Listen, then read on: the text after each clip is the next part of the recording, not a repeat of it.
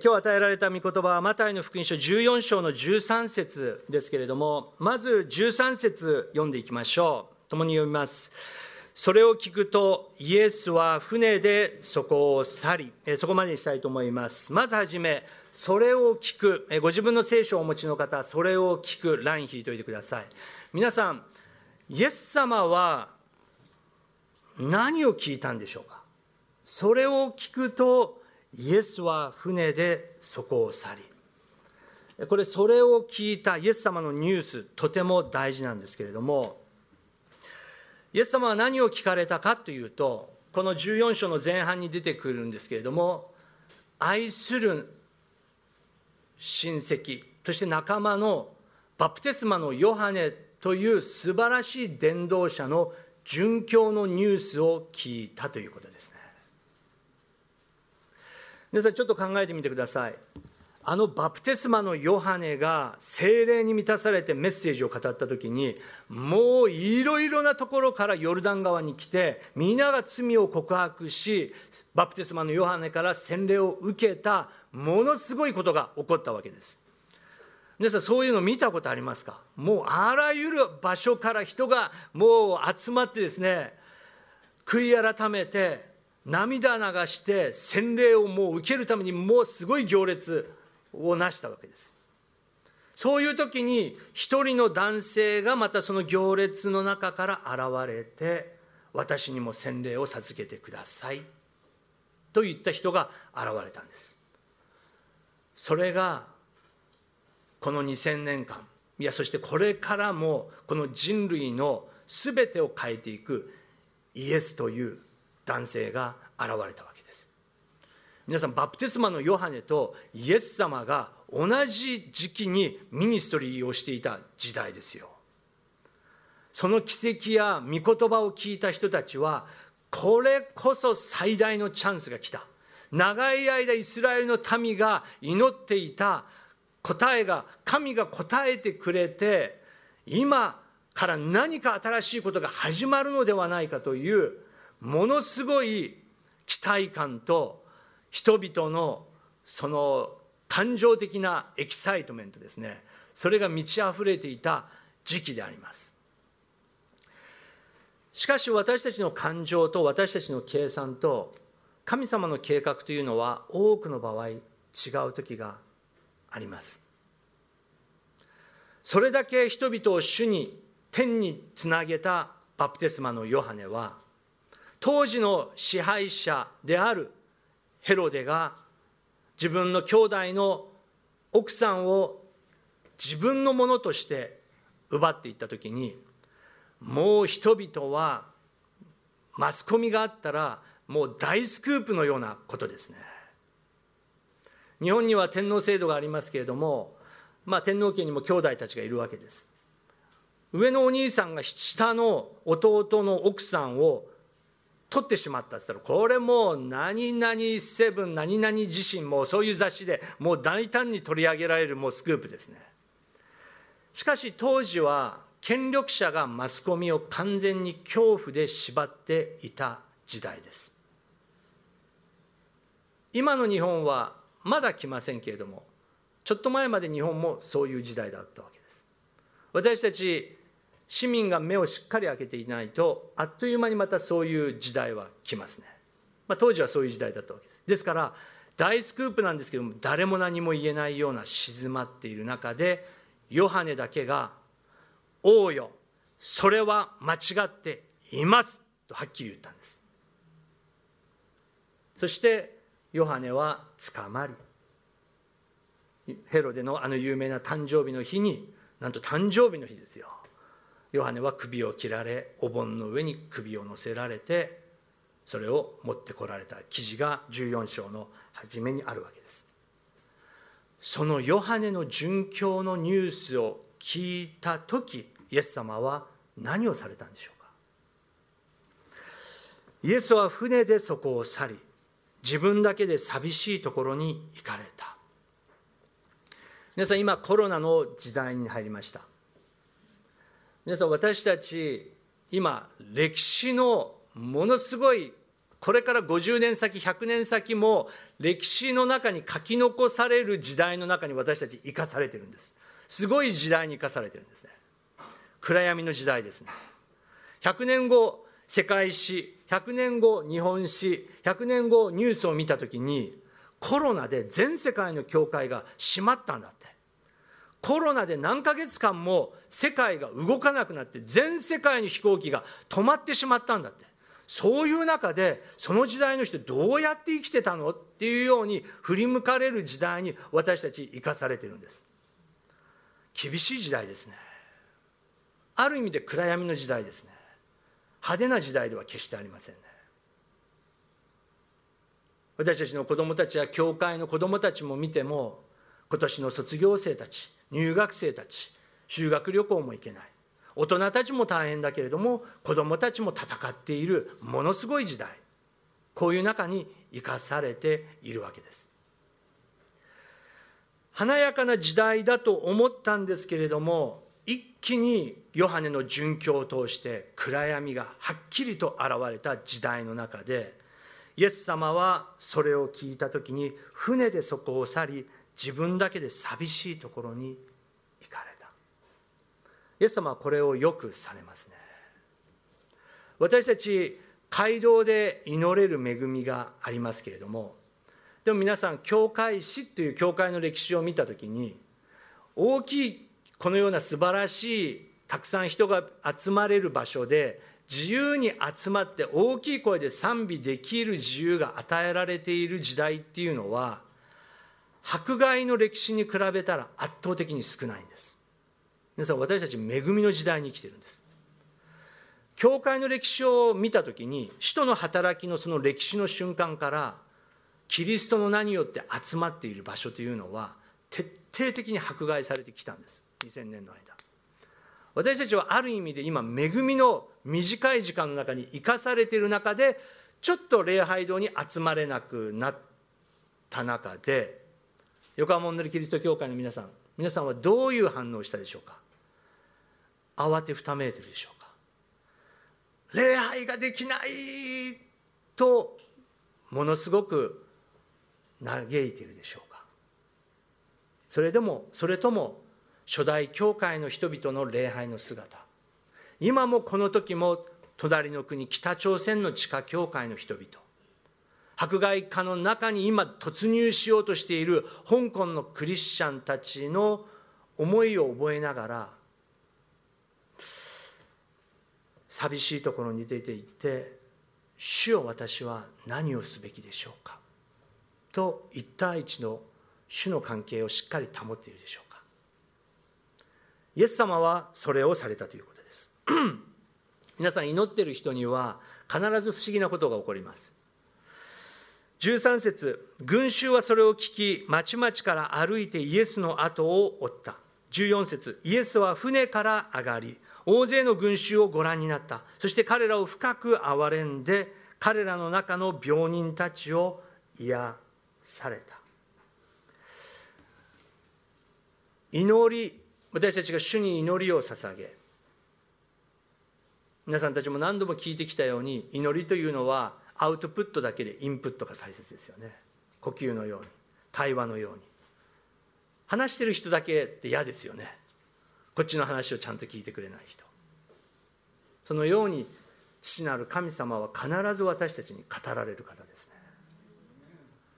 その語られている声を聞く祈りをしている人は暇はないですね。静まる時間はありますけれども父なる神様はイエス様に今こそ立ち上がって反乱を起こしてデモを起こしてヨハネを殺したことは罪であるとデモを起こせとは言われませんでしたね。主が集められた人々をイエス様が見た時に彼らを深く憐れんだと書いてあるんです。皆さんこのコロナの時代私たちも大変です。キリスト教会も大変ですけれども教会だけが大変じゃないですね。みんなが大変ですね。でも違うのは私たちは神様がどのような困難の中でも私たちに語ってくださる方を私たちは信じているということ。それを聞いた時にその父なる神様の声心を私たちが精霊によって受けた時に私たちの人間的には計算的には大変だ大変だという感情はありますけれども皆さん精霊に満たされた人は精霊の心をいただきますから憐れみの心が起こってきますね。自分がしなするべきことをするべきだ。イエス様はそのような暗闇悲しみの中で祈りを通し心が整えられ目の前にいる人々に主の恵みによって使い始めたということです。その時に病の人たちが癒される見業父なる神様がそのような暗黒の時代でありますけれどもそれでも父なる神様が見業をなされることを経験していったわけです。そういう状況を一番近くで見ていた12人の男性たちがいました。なんと多くの人々が集められイエス様が憐れみ祈って安守するとどんどんどんどん人が癒されていることを横で見ていた人たちがいたわけです。しかしいつの時代も神様の技はなされているんですけれども神様の技を見る以上にどうしても自分の計画どうしても自分の感情どうしても自分のシナリオ自分の思いでいっぱいになって目の前の神様の見業を逃してしまう人がいますね。15節読みましょう。夕方になったので弟子たちはイエスのところに来ていった。ここは人里を離れたところですし時刻ももう遅くなっています。村に行って自分たちで食べ物を買うことができるように群衆を解散させてください。夕方になってきました。まあ食べ物が買うことができなくなったのでイエス様そろそろちょっとあのお開きにしてはいかがでしょうか。ちょっと私たちの勤務時間もそろそろあの終わりになってオーバータイムになっておりますので、えー、ここ人里離れているところですのでイエス様そろそろ今日は、えー、今日の第1回の精霊集会はお開きにしたらいかがでしょうか？みたいな感じですね、まあ、単純に言うなら自分たちがお腹空いたんです。ここには神への栄光の言葉や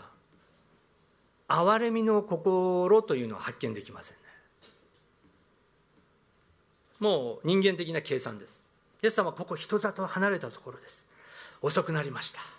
もうみんなお腹私たちは大丈夫ですよ。私たちは大丈夫ですけど皆さん大変だと思いますのでイエス様そろそろお開きにした方がよろしいのではそれを聞いた時にイエス様は有名な答えをされますね。16節読みましょう。しかしイエスは言われた。彼らが行く必要はありません。あなた方があの人たちに食べるものをあげなさい。彼らが行く必要はありません。あなた方があの人たちに食べも食べるものをあげなさい。え皆さん後から出ますけれども男性だけで5000人っていう、まあ、マタイの記録があるんです、まあ、よく神学者たちが言うように男性だけが数えられて5000人だから女子供を入れたら最低でも1万人、えー、まあ普通でも1万5000人から2万人ぐらいのもう群衆がそこに集まっていたんだと。ですので、まあ、弟子たちが言うことも理にかなってるわけです。皆さん今日どうでしょうか？えー、12人よりはパッと見た時に多くいますね。ここに。でもですね今日今10時50分なんですけれども今から昼食は我慢して夕食までに横浜おんねりキリスト教会の皆さん1万人の食事を準備してくださいったらどう思いますか？いやいやいやいやいやいやいやいやちょっとまずそれはあの予算委員会を通して、えー、まず委員会を通してまあ計算しても1万人1万個のおにぎりですよ。皆さんがもう散らばっって1人100個ずつ買いあさったとしても結構大変ですね。ここコンビニもありません。スーパーもありません。人里離れたところで1万人以上の人たちにイエス様はあなたたちが食べさせなさいって言ったんです。これ私たちが信じている神様ですね。アーメンでしょうか。お言ってしまいましたね横浜おのりキリスト教会の皆さんこれは大チャレンジが来ますよ。でも私は、えー、西山先生、まあ、人のことはあまり講談では言ってはいけませんけれども昔から西山先生を見ながら多くのことを学ぶんです。で西山先生から私学ぶのはですね本当に学生時代から捧げる人ですね。捧げる人ですね。教授たちが話すんです。西山先生の牧会は絶対祝福される。進学校みんなお金ないですないです。あのお金与えられるように祈ってくださいっていう祈祷課題。西山先生もそうなんです。でもですね私が横で見てて大丈夫っていうぐらいもうポケットすっからかんにしていつも捧げる人ですね。でも神様喜ばれますね。そういう天の経済学を知ってる人はものすごい私たちの計算じゃ合わないすごいことが起こりますね。ですから私西山先生とよくアウトリーチ行ってたんですけれども行くと不思議ですね。行く前はお金ないんですけれども先生大丈夫？そうだよね。西山先生言うから大丈夫だよね。っていう感じで行って帰ってきたら必ずお金余りますね。捧げて。次のアウトリーチにまで捧げて。1万人2万人の人々に皆さんが福音を伝えるチームになられることを祈らせていただきます。彼らはですね皆さんはアーメンですけれどもこの弟子たちはアーメンじゃなかったんですね。何言ってんのイエス様。いやいやいやいや。ちょっとイエス様。あのイエス様の手で癒しの賜物はありますけれどもここを満たす賜物はちょっと別ではないでしょうか。現実とちょっと信仰は少し分けていただかないと。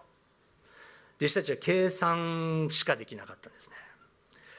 やっと見つけたのが17節。弟子たちは言った。ここには5つのパンと2匹の魚しかありません。オンリーですね。ここには5つのパンと2匹の魚しかありません。これで何になるんでしょうか。他の箇所ではそういうふうに言いますね。まあごもっともですね。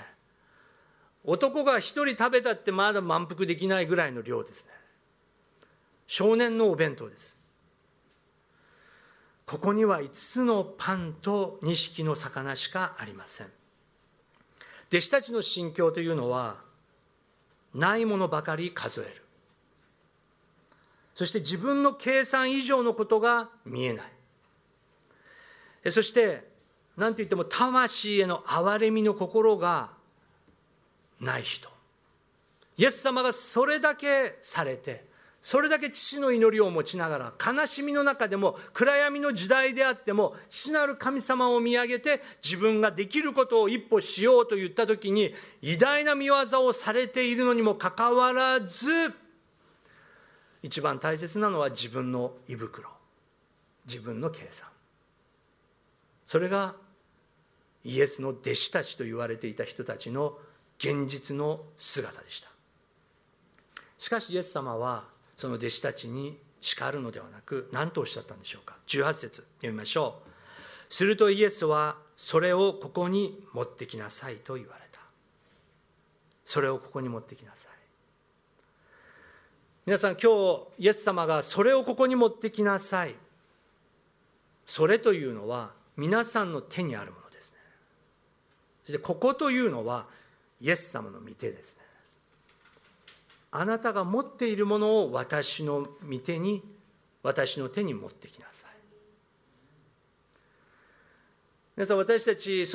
旧約聖書で民数記というものがありますけれども、まあ、民を数える記録というタイトルですね、え、ヘブル語のタイトルでは「アラノニテ」っていうタイトルなんですけれども、まあ、民を数えるところから始まりますからえギリシャ語訳の影響を受けて民数記になったわけです。しかしその民を神様はまず数えさせたということですね。これどういうことでしょうか？エジプトで400年の間奴隷で希望もない否定的でお前はダメだお前はダメだお前は人間の価値はないと言われ続けた400年。自分の父も祖父もその上の代もダメクズだと言われていた人間たちに神様はまず数えろと。何が自分にあるか与えられているか数えてみろ。そしてそれは軍隊を作るための民を数えることではなくて礼拝に向かった礼拝者たちの数を整えていくわけですそれをここに持ってきなさい。今日皆さん、それをここに持ってきなさいとイエス様に言われたら皆さんは何を持ってきますか？多くの人は言いますね。エレミアのようにいやいやいやいやまた私は若いです。まだ私は若いです。何もできません。モーセやアブラハムのように言いますね。いやいやいや私は口下手です。いやいやいやいやいや私はもう何十歳です。もう年ですから。皆さん聖書読んでたらそれ言い訳になりませんね。持ってこいと。何を持っていくか。そしてどこに持っていくか。今日これによって皆さんの人生大きく変わりますね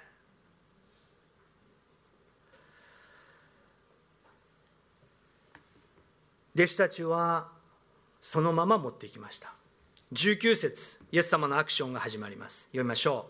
う。そして群衆に草の上に座るように命じられた。それからイエスは5つのパンと2匹の魚を取り天を見上げて神を褒めたたえパンを裂いて弟子たちにお与えになったので弟子たちは群衆に配った。まずはじめイエス様は群衆に草の上に座るように命じられたということは動くなということですね。帰るなということですね。弟子たちの言うように神の道ではない方に行かず今から神の御業を見るんだと座らせたということですね。皆さん皆さんの人生誰が決めるでしょうか？私が決めると思ったら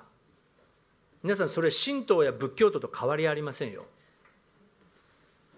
それ難しい言葉で言うとヘレニズムと言いましてまあギリシャから来る考え方なんですけど日本人ヘレニズムって大好きなんです。ヘレニズムの研究所いっぱいありますよ本屋さん行くと。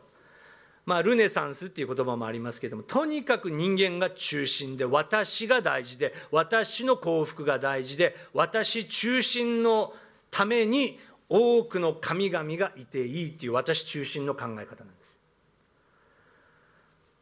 奴隷だったイスラエルのために民に神様が教えようとされたのはあなたの胃袋が中心ではなくあなたの人生の中心は私であるということを教えるために神様は長い長い荒野の訓練をイスラエルのためにされ始め今もしているということですね。イエス様が主が座れと言ったら皆さん座らなければいけません。いやでも今行かないとあれが座れと。座ってる時に突然また主は「GO 行け」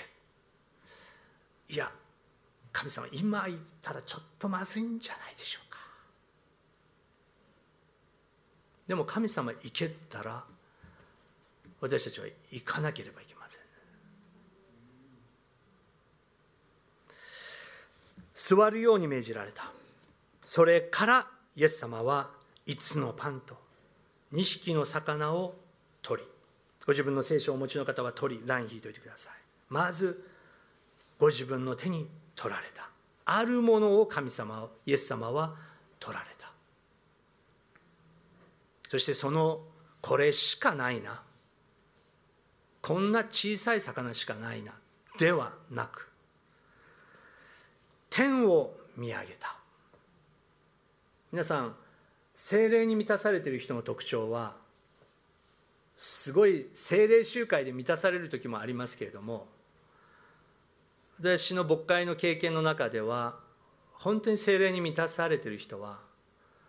観難と苦難の時にそれが現れますね。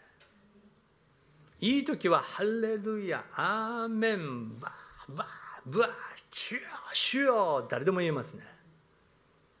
でも観難が来た時に精霊の祈りを知っている人は精霊の御声を聞くので天を見上げますね。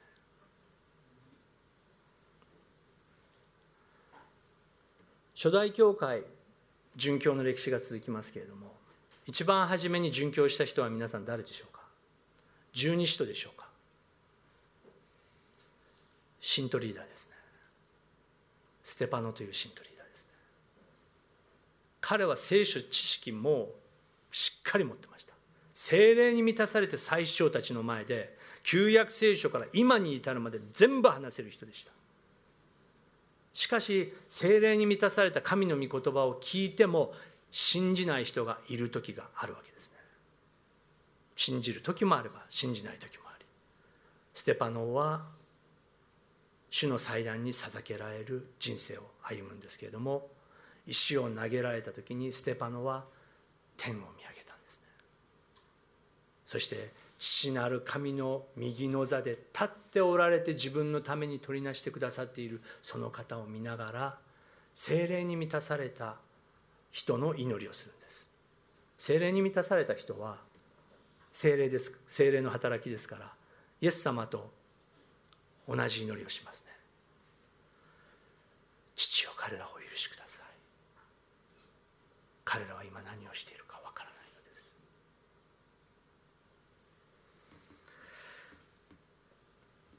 イエス様もここで5つのパンと2匹の魚を取られ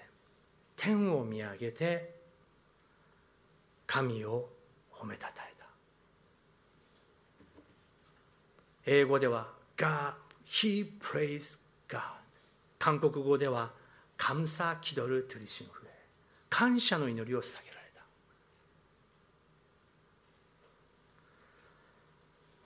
神様父なる神よ。この2万人の民のためにあなたがこれを備えてくださったことを感謝します。そしてそれを裂いて弟子たちにお与えになった。裂いて弟子たちにお与えになった。私たちの神様はもちろん集められる時もありますけれども私たちの人生の幸福が何かっていうことを神様は教えてくださる。皆さん人間の幸福は皆さんの貯金通帳にいくらあるか？皆さんが土地がどれだけあるか？皆さんの会社に何十人何百人何千人いるか？ではなくてどれだけ主の感謝と恵みの中で分かち合ってるかですね。本当のそういう豊かさを持っている人を通し社会や時代は変わっていきますね。私は御塗教会の牧師になって約7年前に一度あの辞任したんですね。御塗教会の、建てられたハイヨンジョ先生という方は御塗教会の皆さんにいつも7年訓練しっかり受けたら出ていけって言うんですね。訓練受けた人ですよ。喧嘩して出ていくとかじゃないですよ。しっかり訓練を受けて本当にこの人がいなかったらこの教会はダメになるぐらいのこの柱のような存在になったらバルナバとパウロをアンテオケ教会が送り出したように出ていけっていう教会ですね。私はそれずっと聞いてきましたのであ今が時だなということを示されて本当に本当に教会愛してますけ愛してましたけども妻と一緒にですねそこから出される経験をしました。で開拓教会を始めるんです。今から6年前にマンションからまたゼロからに戻って開拓を始めたんですね。もう本当に感謝でしたね。素晴らしかった。今も多くの人々がその教会に来てくださるんですけれども、ある教会で、まあ、500人規模のですね従業員を持っておられる社長さんなんですけれども同時に、えー、開拓15年で150人ぐらいにもなった教会の牧会者がいるんですけれどもたまにその先生が来てくれるんですね。その先生を見ながら、まあ、日本人の先生ですけれどもとにかく分け与える。分かち合う人ですね。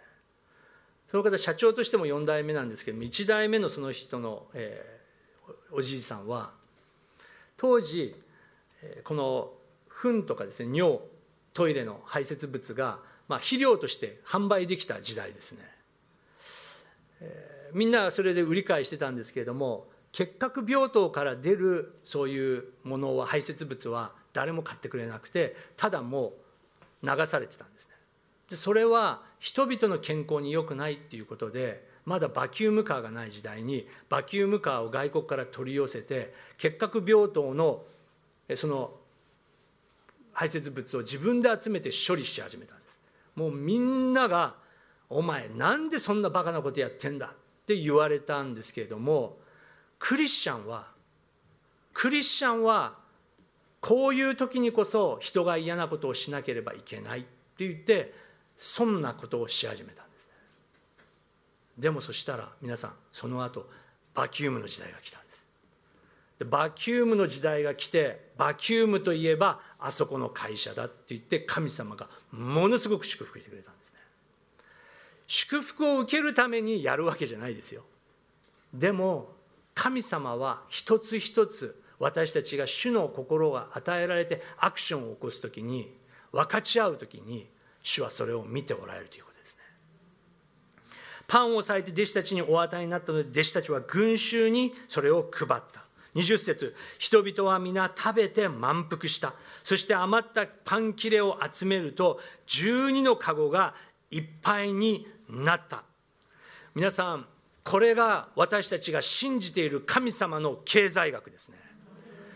皆さん私たちテレビやスマホも見るとき必要ですけれどもそれ以上に天の経済学を体験していかなければいけませんね。神様の技はそれいっぱいお腹いっぱいだけじゃなくて溢れ流れるほど見てみろと。これが私の技だと示してくださる方なんだということです。私たちイエス様と弟子たちのその心の心境の違い先ほど弟子たちはないものしか計算できませんでしたけれどもイエス様の心というものはまずあるものに感謝する。あるものに感謝する。それがイエス様の心。そして主の御業を力強く期待する。それがイエス様の心。どんなにマイナスに見えても主は生きておられるから私があるものをしていこう。その時に主の御業が起こる。そして人々を憐れますけ憐れみますけれども人々が喜ぶ時に共に喜ぶことができる。これもイエス様の心ですね。人が悲しんでいる時に共に悲しむのは楽ですけれども人が喜んでいる時に共に喜ぶというのはこれ神様の特別なまた心が必要ですね。イエス様はそういう方だった。私はその宣教師の学進学校に、まあ、横浜からですねにいてバイト時代勉強して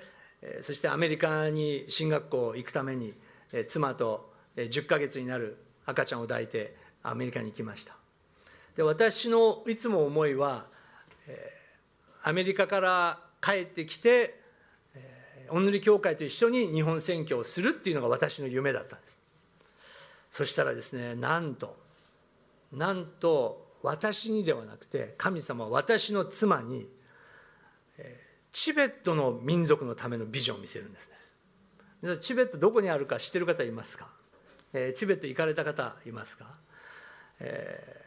もう神様なんでチベットなんですかって感じですね、えー、チベットのビジョンが妻に与えられて進学校4年目ですね。もう来年から行かなければいけないという時に私は4年間もう日本日本日本日本しか考えがなかったのになんでチベットなんですか？で妻がビジョンを与えられたその礼拝堂に冬寒い時行ってひざまずいて主に祈ったんです。主よ日本は牧会者が少ないじゃないですか。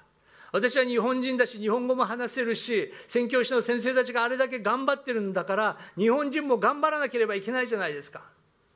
と叫んだら誰もいない礼拝堂で日本を救うのは私の仕事である。あなたは私に従いなさい。はっきり聞こえましたね。その後はいではなくて主よそしたら北朝鮮はどうですか？私韓国大好きなので北朝鮮のためにも祈ってますし北朝鮮使わせてください。チベットは嫌です。主が北朝鮮を癒すのは私の仕事である。あなたは私に従いなさい。それまで賛美集会で「主を捧げます。主を私を用いてください」もうでっかい声で賛美してましたけれどもその日はですね本当に恐る恐る声も出ない声で「主を従います」っていう声言葉しか出なかったですね。それから主は不思議な見業を起こしてくださって私たちをチベット今あのいろいろ政治的に大変な中で、まあ、自由がないと言われてるんですね。そして、えー、ヒマラヤ山脈を越えて毎月もう500人以上のチベット難民の人たちが、えー、ヒマラヤ山脈の南側のネパールっていう国に来るんです。で私たちは、えー、ネパール側のチベットの難民キャンプで、えーまあ、8年間使えることになるんですけれどもまあ従ってって行きは行きましたけれども私毎年毎年年が明ける時に「しようもうこれで十分でしょう」もう帰らせてください今年こそ息子たち「紅白歌合戦」見ながら日本の文化も経験しながら子供たち日本と韓国の文化経験させたいです神様ひどいじゃありませんか韓国と日本の間で生まれたるだけでも大変なのに日本と韓国で成長したって大変なのにこんなところに来させられてそれもネパール人じゃなくてチベット難民また外国の人の難民キャンプの中で彼らのアイデンティティどうなるんですか？っていう思いでいつも恐れてましたねしかし主は一人一人チベットの魂を私に送ってくれるんですね。お祈り教会で学んだ1対1もうやり続けましたね。そういう中で、えー、約5年6年目に向かう中で私が仕事のようで横浜に横浜に来たんですね。横浜に両親の家があったんで。その時に、えー、横浜おんぬりができたって聞いたんですね。でここじゃない場所ですよね。で横浜おんぬりができた。横浜におんぬり協会ができたのか。ってもうすごい嬉しいまた複雑な思いで、えー、行ったんです。そしたらです、まあ、当時山中先生ですね。もうあこれ椅子おんぬり教会と同じこの賛美の雰囲気ソウルのおんぬり教会と同じ。私後ろの方に座りながら感謝ではなくて俺がやりたかったのはこういうことなのに俺は地球の反対側で何やってんだっていうものすごい落ち込みが礼拝中に来たんですね。で礼拝終わって顔でニコニコしながら顔はニコニコしながら山中先生に「おめでとうございます頑張ってください」なんて言いながらもう中華街下向いてもずっと歩いて帰ってきましたね。でもその時主があなたが地球の反対側にいたとしてもヒマラヤの山奥の中にいたとしても私があなたに送る一人の魂に仕えるならそれは主のオーケストレーションの中であなたの国をも祝福するっていうビジョンがなぜか与えられたんですね。ここ歩いてる館内歩いてる人ですその時皆さん6年目ですよ。恥ずかしい話ですけれども。宣教師6年目の人間が初めて「主よ分かりました。もう一度従います。もう一度献身します。もう大丈夫です。もう私の人生あの国で仕えさせてもいただきます。ヒマラヤの多くの民族に対する愛が生まれましたね。心が生まれましたね。自由になりましたね。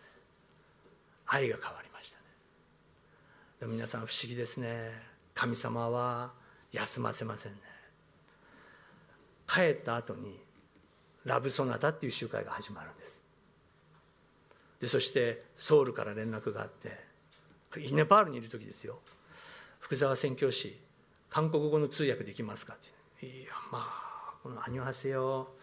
あの「こんにちは」こちらの方何々牧師先生でそんぐらいだったらまあできますけれどもどんな奉仕でもやらせていただきますけどまあできます。人が足りないんだなと思って、まあ、そしたらいきなりですね東京大会っていうところで、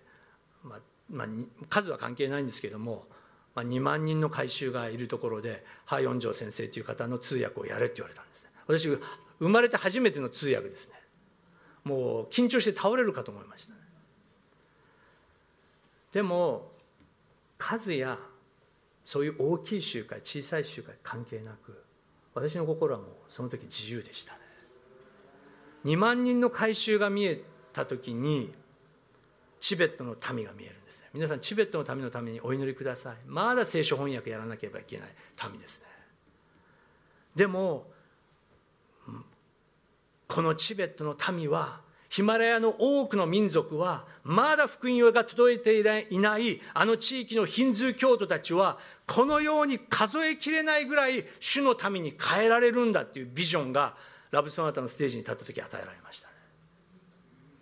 そして終わってチベットに帰ってもう本当に小さい教会ですから10人集まればもう多いような教会。お坊さんみたいなお坊さんたちも来るようなもう伝道所ですね。そういう中でこう今は数人しかいないけれどもこの背後に何万人という民がいるんだっていうビジョンが与えられましたね。場所は関係ない人数も関係ない私の心が大事だ。主が何を語られているかが大事だ。これが使徒の働き精霊の働きアクツ29のビジョンなんだっていうことが与えられました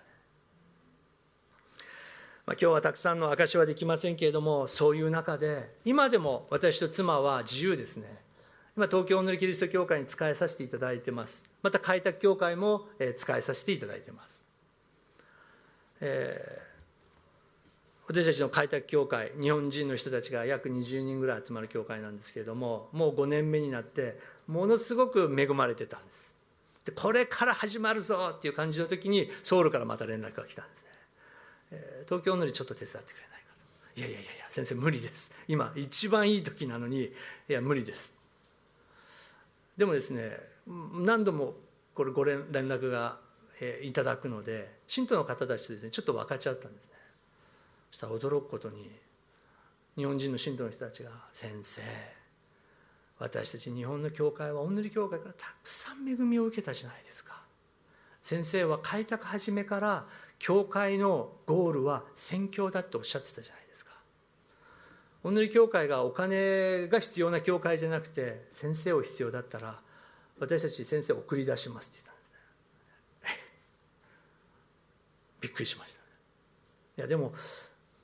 ちょっと大きいサイズの教会なんで日曜日これどうしようかな。午前中お塗り行って午後こっちの清瀬の教会に来るかな。そしたら信徒の人たちが「先生一日でそれな行ったり来たりしてたら腰据えた牧会できないと思います。先生土曜礼拝って神学的に間違ってるんですか？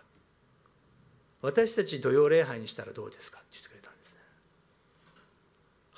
そんなこと聞いたことないですね。本当にいいんですか？土曜日礼拝集まり始めたら大変ですよ。いや先生が教会の目的は宣教だって教えてくれたじゃないですか。分かち合うことが大切だって言ったじゃないですか。私たちは神の御業を一緒に見てお塗り教会がそれだけ捧げてくださったように私たちも協力しながら日本選挙をするのが聖書のビジョンじゃないですか。と言って送り出してくださって去年東京お塗りとの協力選挙が始まったんですね。皆さん私たちはないものないものばかり数えますけれどももう十分与えられてますね。日本のクリスチャンの皆さん日本のクリスチャンなくないですよ。十分与えられてますよ。今でも聖書がない教会。今でも地下教会。今でもキリストは主だと告白したら次の日家族全員が首切られるような中で教会を守っている兄弟姉妹たちと比べたら皆さん日本のクリスチャンの役割重大責任がありますよ。日本は貧しい国じゃないですよ。私は日本の金庫が開かれることを祈ってますね。そして主の福音のために日本の教会が日本のクリスチャンたちが全世界を祝福していく。そのような時に日本の教会神様は祝福してくださると信じます、ね、今一つのビデオを見て見ていただきたいと思います。電気も消してくださったし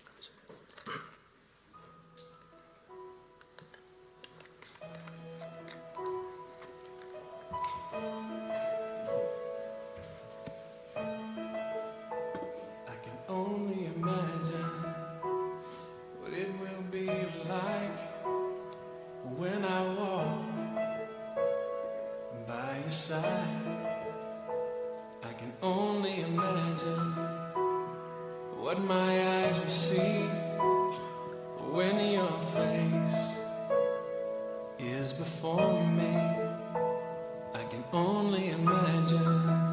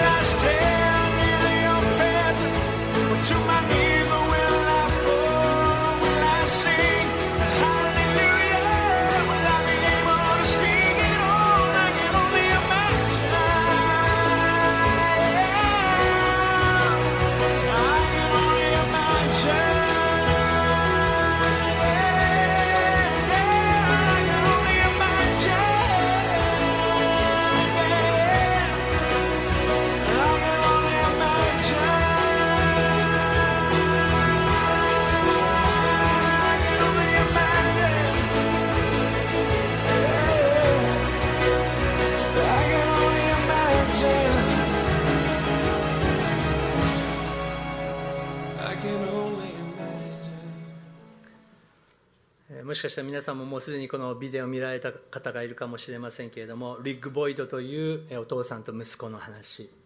障害で生まれましたけれどもお父さんはないものを見るんではなくて息子にあるものを見て息子との可能性を見た時になんと全世界の人が持ってないものを彼らは得たというものすごいクリスチャンの親子のストーリーです。今日このビデオを紹介させていただいたのが彼らの後ろに流れていた音楽なんですね。I can only imagine これ全米で一番売れた賛美の曲なんです。売れたと言いますかみんなに歌われた賛美なんです。でこの賛美が生まれる過去に背景にものすごい暗闇がある。この賛美を作った賛美リーダーは父親から徹底的に虐待されて育つんです。しかしイエス様と出会って I can only imagine 僕は想像することしかできないんだと。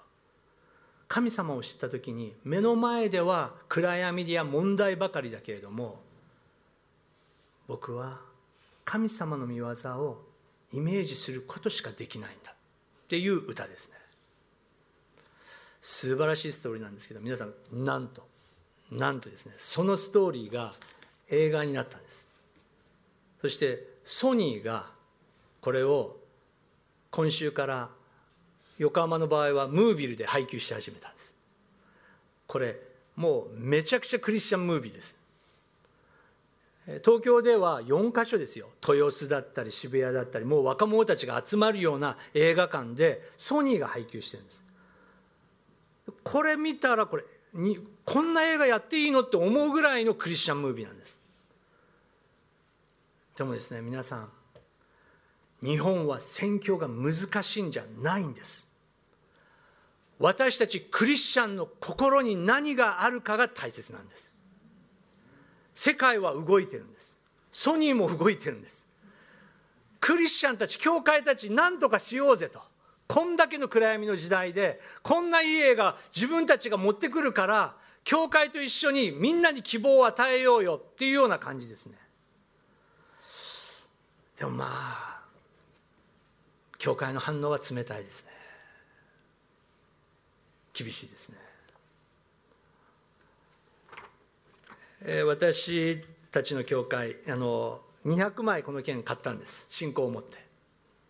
この時代にこの映画神様が送ってくれるんだったらこれもう5つのパンと2匹の魚どころじゃないと。やろうと。賛美チームの皆さん絶対見た方がいいですよ、まあ、新しい賛美生まれますね。でまあもうこれ変な話ですけどもすでに始まってますので皆さん行かれると1800円なんですけれども今日私から買っていただくと1200円で買えるっていうまあ変な宣伝じゃないですけれども横浜あのえー、西山先生とパク長老にちゃんと許可をもらってですねあの伝えさせていただいてますけれども本当に素晴らしい映画です。まずクリスチャンの方が見てください。であこれ本当に私の知り合いで虐待の中で苦しんでいる人いるよなっていう人ともしよかったら精霊が導かれたらその人にチケットを買ってクリスマスプレゼントで行ってみてください。素晴らしい映画ですね。日本の皆さん私たちはないんじゃないんです。主がもう動かされているんです。私たちの心が大事なんです。それでも皆さん私はそれでもない。私はない。ないっていう思いがあるでしょうか。最後に一つの男性の話を紹介して終わりますけれども皆さんイエスキリストという方は暗黒の時代の中で何も絶望的に何も希望が感じられなく絶望的な中でイエス様はそれを取り感謝をたけてそれを裂かれて分かち合った。これある一つの行為ですね。イエス様が十字架にかかられる前の夜イエス様はパンを取られ感謝を捧げて後それを裂きそれを弟子たちに配られこれは私の体である。これはあなた方のために流される私の父親の現れである。これを覚えておけない行いなさい。皆さん何もないんじゃないんです。もうすでに天の最高の人類始まって以来の人類の歴史の中で私たちは最大のものであるイエス・キリストの十字架というものをもう私たちは受けているんです。それを決断するのが決心するのが確認するのが生産の式であるわけです。私のためにイエス・キリストが十字架の上で死んでくださってそれだけではなく復活してくださって笑顔を持ってさあ行こうと言ってくださっているイエス様が私たちに使命を与え年齢ではない条件ではない若さではない何もできないのではなくて弟子たちに息を吹きかけられたように精霊を受けなさい。そして私は必ず戻ってくるから必ず戻ってくるから私が見たいのはないないと数える教会の姿ではなく栄光に輝く分かち合う力強い美しい教会の姿である。イエス様は私たちの教会に期待してくださっています。今短く賛美の時を持っていきたいと思います。今感謝する祈りを捧げていきたいと思います。そして主の御業を期待する祈りを捧げたいと思います。そしてもう一度憐れみの心が回復し悲しむ者と悲しみ喜ぶ者と喜ぶことができるそのような心が与えられることを祈っていきたいと思うんです。今共にまず感謝の祈りを捧げていきましょう。それをここに持ってきなさいと主は語られました。それとは何でしょうか？